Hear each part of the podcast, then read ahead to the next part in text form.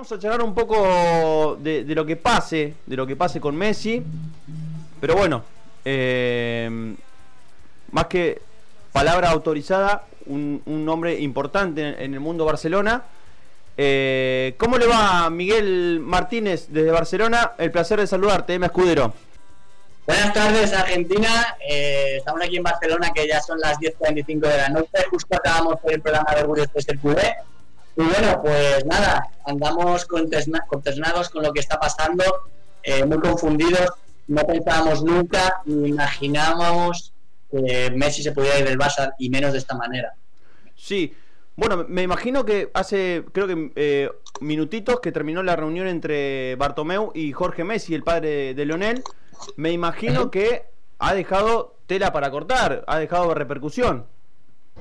Sí, repercusión muchísima, pero productiva no ha sido, porque realmente no ha, no ha conseguido llegar a un acuerdo entre las dos partes. Las partes están enrocadas. Leo, a través de su padre Jorge Messi, no quiere continuar en el Barça y el Barça no quiere saber nada de que Leo Messi salga, eh, si no es de otra manera que pagando la cláusula o con un precio muy elevado. Hola Luis, Alexis Peralta te saluda. Sí, te quería preguntar acerca de ¿Cuál crees que es la, mejor resolución que puede llegar ¿no? Eh, en esta situación que, está teniendo el Barcelona? Eh, ¿Para mí la pregunta? Sí, sí.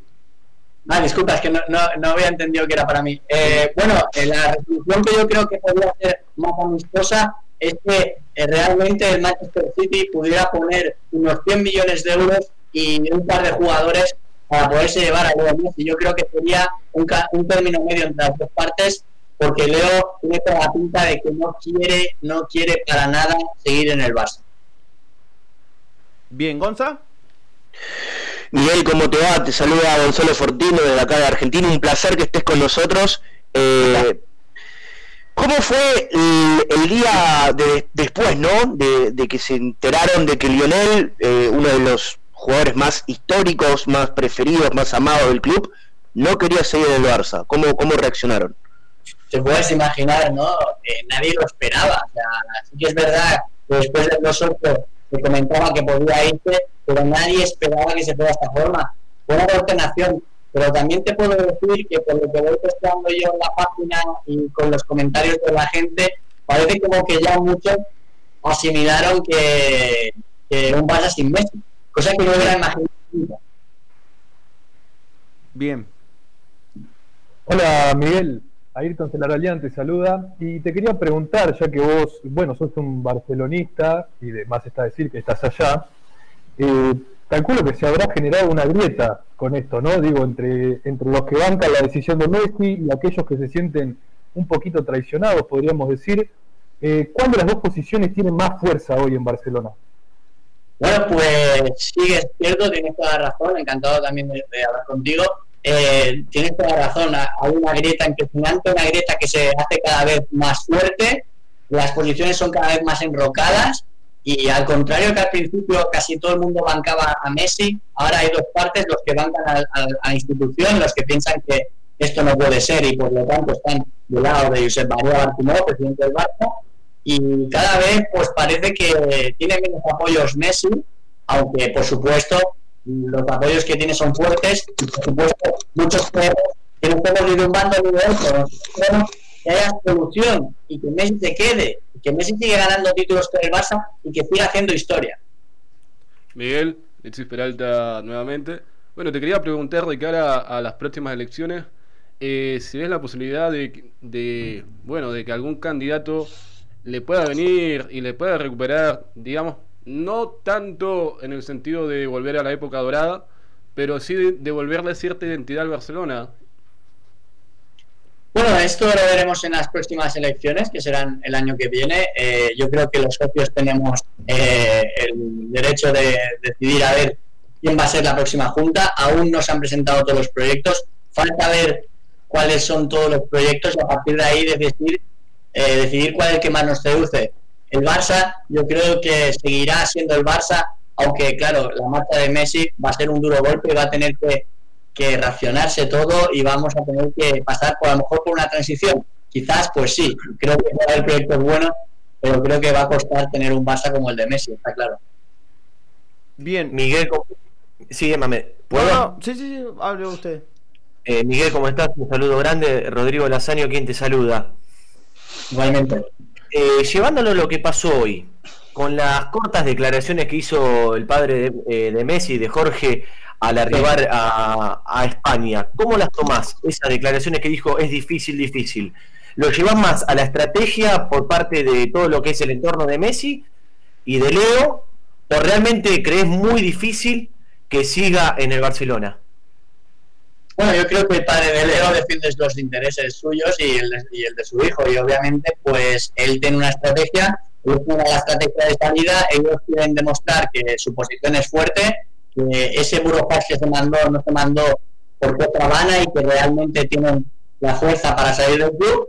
Pero yo creo que eh, no solo lo tiene difícil para quedarse Messi, también lo tiene difícil Messi si quiere irse. Es decir, eh, todas las posiciones, de Rodrigo, son complejas es que no, no creo que haya una solución muy factible a esto, no es que se sientan a negociar y consiguen una salida como la que te he dicho, 100 millones y jugadores y que todos contentos, nada más.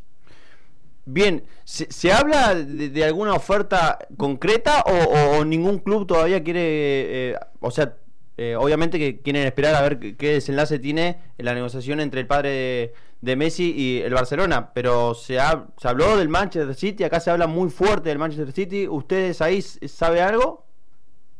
Sabemos eh, lo que ustedes saben, que Manchester City es el equipo número uno posicionado en la pole position para llevarse a Leo Messi. Y por lo tanto, a partir de ahí, las suposiciones son, son las que son. Pensamos que será complicado que el City se lo lleve. El City ya ha dicho que eh, para no quebrantar el fair play financiero no puede pagar una cantidad muy grande, porque claro, Messi también se quiere ir gratis, porque obviamente ahí hay prima de fichaje, obviamente, ¿no? Y el contrato de Leo Messi estaba preparado en esa situación en la que podría irse. El problema es que no lo comunicó antes del 10 de junio y todo parece que ahí está la discordia, que por la época de la pandemia se interpretan los abogados que se puede ampliar, pero en el contrato ponen bien claro que es el 10 de junio. Yo no creo que el Barça deje irse libre a Leo Messi y cuidado porque aquí tenemos mucho partido que jugar.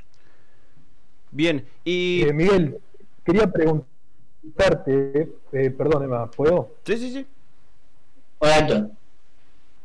Miguel, quería preguntarte, apuntando más eh, tu percepción personal a, a, vos como hincha del Barcelona, ¿crees que ya después de toda esta situación, dilatando bastante, ya hay que ha disparado cantidad de polémicas, eh, ¿crees que se da, que ya es tiempo, lo ves bien, digamos, un Barça sin Messi, o vos preferirías que más allá de todo esto, eh, Leo se quede y termine su carrera como, como culé? Como preferir, como deseo, eh, quiero que se quede. Quiero que termine su carrera, que siga batiendo récords con el Barça, que siga escribiendo su historia, y que si se quiere ir la temporada que viene gratis, que se vaya, no hay problema. Pero no me gustaría que se fuera de esta forma. Yo creo en un proyecto con Messi, pero si no tenemos más remedio que hacerlo sin él, pues obviamente lo haremos. Bien, y. No, claramente, sí. Eh, y sacando un poco de, de Messi, ¿cómo ve el, el hincha culé a, al nuevo entrenador?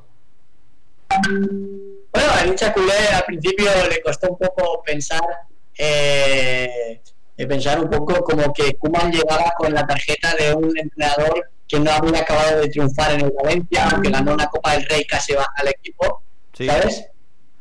Eh, pues no sé, le costó un poco, pero cuando han visto a Ronald Koeman que hoy, por ejemplo, ha vuelto a meter hábitos que eran más concretos, eh, digamos, más potencia física, mucho más entrenamiento, mucho más estar una hora antes del entrenamiento, la gente está comenzando a ver a Kuman como una solución en ese vestuario. Y, y, con respecto a bueno a otro gran importante jugador, uno de los referentes, a Luis Suárez, la salida de Luis Suárez, ¿cómo, cómo vio la, la gente de Barcelona? Bueno, en Luis Suárez hay bastante unanimidad en que, en que ya no es el Luis Suárez de hace dos temporadas o otras temporadas. A mí siempre me ha encantado Luis Suárez, es un jugador histórico, uno de los mejores delanteros que hemos tenido, pero está claro que su condición física no le permitiría jugar o ser titular ahora mismo en el Barça. Yo me lo quedaría. El problema que hay con Suárez es que no sabemos si aceptaría la suplencia y que el Barça tiene que aligerar masa salarial. Y quizás esa es una de las razones por las que a veces pues dicen que no cuentan con él. Pero ya han habido acercamientos con Kuman y si Luis Suárez demuestra que es un profesional, por cosa que no dudo, porque a mí me encanta, como os he dicho, a lo mejor puede quedarse, quién sabe. Bien, te hago la última pregunta y un placer que hayas pasado por los micrófonos de acá de Pelota al Pie en Argentina.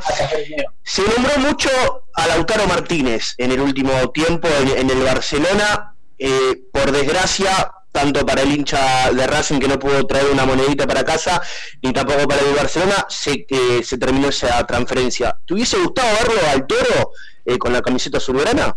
Hombre, yo creo que es un jugador con mucha potencia física, con muchas actitudes, ha ido creciendo mucho en el Inter, eh, he visto golazos en los últimos mm. tiempos, yo creo que es un jugador a tener en cuenta, un delantero potente, y yo creo que en el Barça podría haber hecho una buena dupla con Messi ahí, eh, detrás, dándole balones como la selección argentina, pero bueno, eh, es una lástima que finalmente ya sabemos que no va a llegar. La juventud que tenía Lautaro era para tener un delantero como 7-8 temporadas y hubiéramos disfrutado de él. Lo, malo es que no se consuma esta operación. Yo creo que el Barça también, si no va a ir por Lautaro, podría ir a por Erling Haaland, que es uno de los delanteros que más me gustan a mí. Pero bueno, eso es un deseo más que la realidad.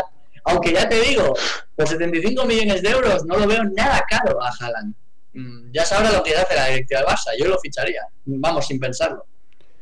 Bien, bueno. Y una, y una vuelta de Neymar, antes, perdón, y una vuelta de Neymar sería una locura.